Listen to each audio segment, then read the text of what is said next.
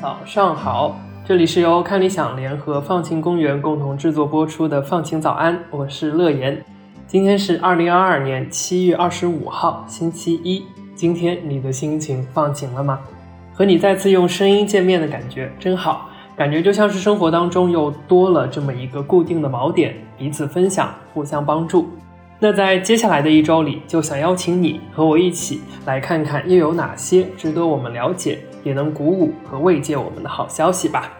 那今天的节目里呢，我想和你聊聊如何对话这件事。两极对立的时候，我们还有机会达成共识吗？我们如果想达成更多共识，又可以做点什么呢？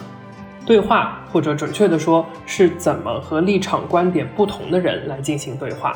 你可能会觉得，说话嘛，不过就是把自己的观点讲出来就好了呗。这样呢，的确没错。但表达只是对话的一部分，而另一部分呢是倾听，这恰恰又是我们很多人做的没有那么好的部分。那这当然可以理解啦，因为我们都会自然而然地认为自己的观点是正确的，是合理的，而和自己不同的观点是难以理解，甚至经常是荒谬的。那也是因为这样的原因呢，在公共讨论当中啊，我们常常呢就会朝着两极分化的方向来发展，越来越对立，越来越激进。那相信，如果你在微博等社交媒体上尝试过对话，可能都会体会到当中的困难还有挫败感。那可以说啊，意见相左的人无法对话，舆论陷入两极分化，这是我们这个年代的一大病症。那有没有办法来去解决这个问题呢？今天啊，我就想用美国的一期播客的例子来告诉你，在看似两极对立的我们身上，还是有一些办法能够达到共识的。那这期播客节目的背景啊，是关于美国控枪法案的讨论。那我们总能在新闻上看到大规模枪击案的消息，比如今年的五月十四号，纽约州水牛城一家超市就发生了大规模的枪击案，十人失去了生命，三人受伤。那短短十天后的五月二十四号，德克萨斯州的一所小学也发生了连续无差别射击，造成了十九名儿童和两名成人的死亡。那这也成为了德州历史上死亡人数最多的校园枪击案。那就连最近七月四号的美国国庆，在芝加哥附近都发生了七人死亡、四十六人受伤的枪击案。类似的消息呢还有很多。根据组织枪支暴力档案的统计数据，从二零一三年开始，美国除了自杀外，死于枪支暴力的总人数已经接近了一万一千人。不过啊，由于美国宪法的第二凶正案当中呢，其实是保障了民众持有枪支的权利的，所以枪支安全的问题的解决才显得有点棘手。那为什么这么说呢？因为根据统计，目前美国人总共持有着三点九三亿支枪支武器。那这三点九三亿支枪支武器是什么概念呢？美国现在的总人口是三点三一亿，也就是说，这些武器的数量比他们的总人口数还要更多。对于支持控枪的人来说啊，枪支暴力案件当中的生命威胁是不能忽视的；而对于反对控枪的人来说，要把枪从他们手上夺走，那就是对他们受宪法保护的个人权利的侵害。所以啊，就像很多其他的政治议题那样，关于控枪法案的争论也变得越来越激烈，两边的情绪呢也越来越分裂和对立。不支持控枪的人被指责是为了一己私利而漠视生命。而支持控枪的那一派呢，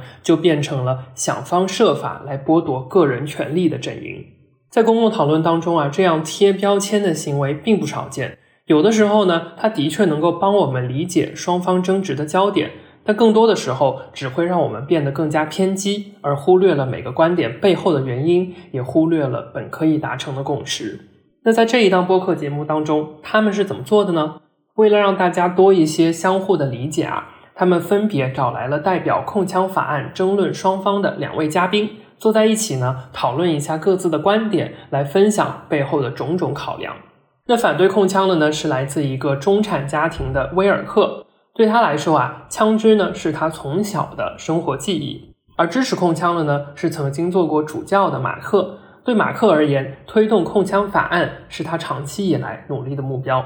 那就在二零二二年六月，美国呢通过了近三十年来最重要的枪支限制法案，收紧了对于年轻枪支购买者的背景检查，并且呢来鼓励各州限制他们认为有威胁的人的控枪权利。那反对控枪的威尔克就认为了，政府没有权利来从心理层面断定一个人适不适合持枪，这当中啊模棱两可的成分太高了，这样做会不会给政府太多的权利呢？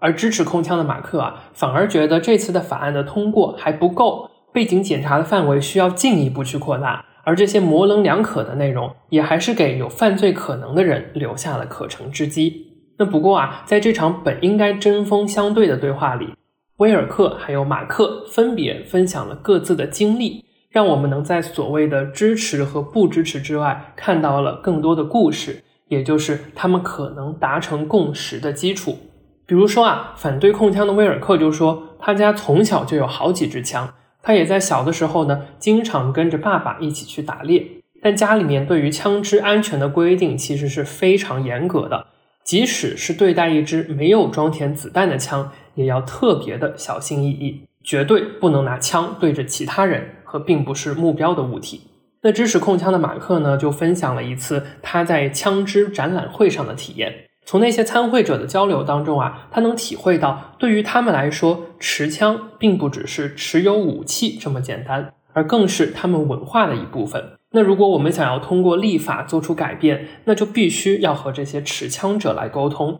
了解枪支对于他们来说的意义。所以你看啊，虽然威尔克和马克在是不是要控枪这条具体的法案上有分歧，但是当他们谈到对枪支文化、对安全规定的看法时，似乎又有很多相似的观点。那他们呢，还进一步达成了一些共识，比如说教人们如何合理使用枪支的安全教育是重要的。那又比如说呢，在目前的状况下，争论的双方应该共同努力，来通过各种方法降低枪支自杀案件的发生率。那这期播客节目呢，到最后其实并没有提供一个谁对或是谁错的答案，而事实上啊，也并不存在这样一个答案。但在这场讨论当中，更珍贵的是，持有不同立场的人能够愿意坐下来认真倾听，并且试图去理解对方的观点。没有人会不在意枪杀案当中生命的离去，但是在这之外，还有更多其他的值得想一想的因素。能够放下“我就是对的，你就是错的”这种想法呢？不管在任何讨论里啊，都是非常可贵的和值得鼓励的。也许呢，当我们知道了背后更加鲜活生动的故事。就像威尔克和马克的一样，但这也并不代表我们就需要被说服。能够多一点共情，少一些偏激的谩骂也是好的。那这场播客讨论的主办方啊，是一个叫做 Braver Angels，翻译过来呢叫更勇敢的天使的组织。这个名字的灵感啊，来源于美国总统林肯说过的一句话。他呀就曾经号召所有的美国人召唤出内心那个更好、更善良的天使。用更大的勇气来达成一种更完美的团结。那这句话呢，乍一听有点复杂，但背后所蕴含的道理啊，恰恰就是在鼓励大家，无论我们有多少不同的观点都没关系，但我们要时刻记得对所有人抱有善意。那更勇敢的天使呢？这个组织是在二零一六年成立的，这个年份也有点特殊。我们都知道，在二零一六年，美国也是分歧不断。尤其是在特朗普当选的那次美国总统大选前后，更是如此。那更勇敢的天使呢，就一直在努力通过各种形式的对谈和分享，来尽可能的消弭各种对立阵营的误解，来寻找共识，彼此理解，鼓励无论是政客还是民众去和看法不同的人交流。那在他们的网站上啊，更勇敢的天使呢，就还分享了一次以寻找共识为目的的对话活动过程。说不定呢，也能给我们的日常对话带来一些启发。首先，我们需要注重故事的叙述和聆听，而不是一直表达自己的观点或是辩论。第二，注重分享和理解，而不要总是想着给对方上课，或者是想要改变他对事情的看法。第三，通过回答一些更深的问题，来让我们发现对方观点当中类似的可以达成共识的地方。第四，我们可以提出一些有关具体行动或者是做法的建议，来更好的做出改变。第五呢，在一场正式的对话活动结束之后，可以在私下多跟对面聊聊。那这就是今天放晴早安的全部内容啦。希望这些小建议能够帮到你讲出更多具体的故事，也一定是架起沟通桥梁的一种非常有效的方式。那不知道如果是你会想要和哪些人聊聊，来看看会不会颠覆你从前的看法呢？祝你拥有放晴的一天，我是乐言，我们明天再见。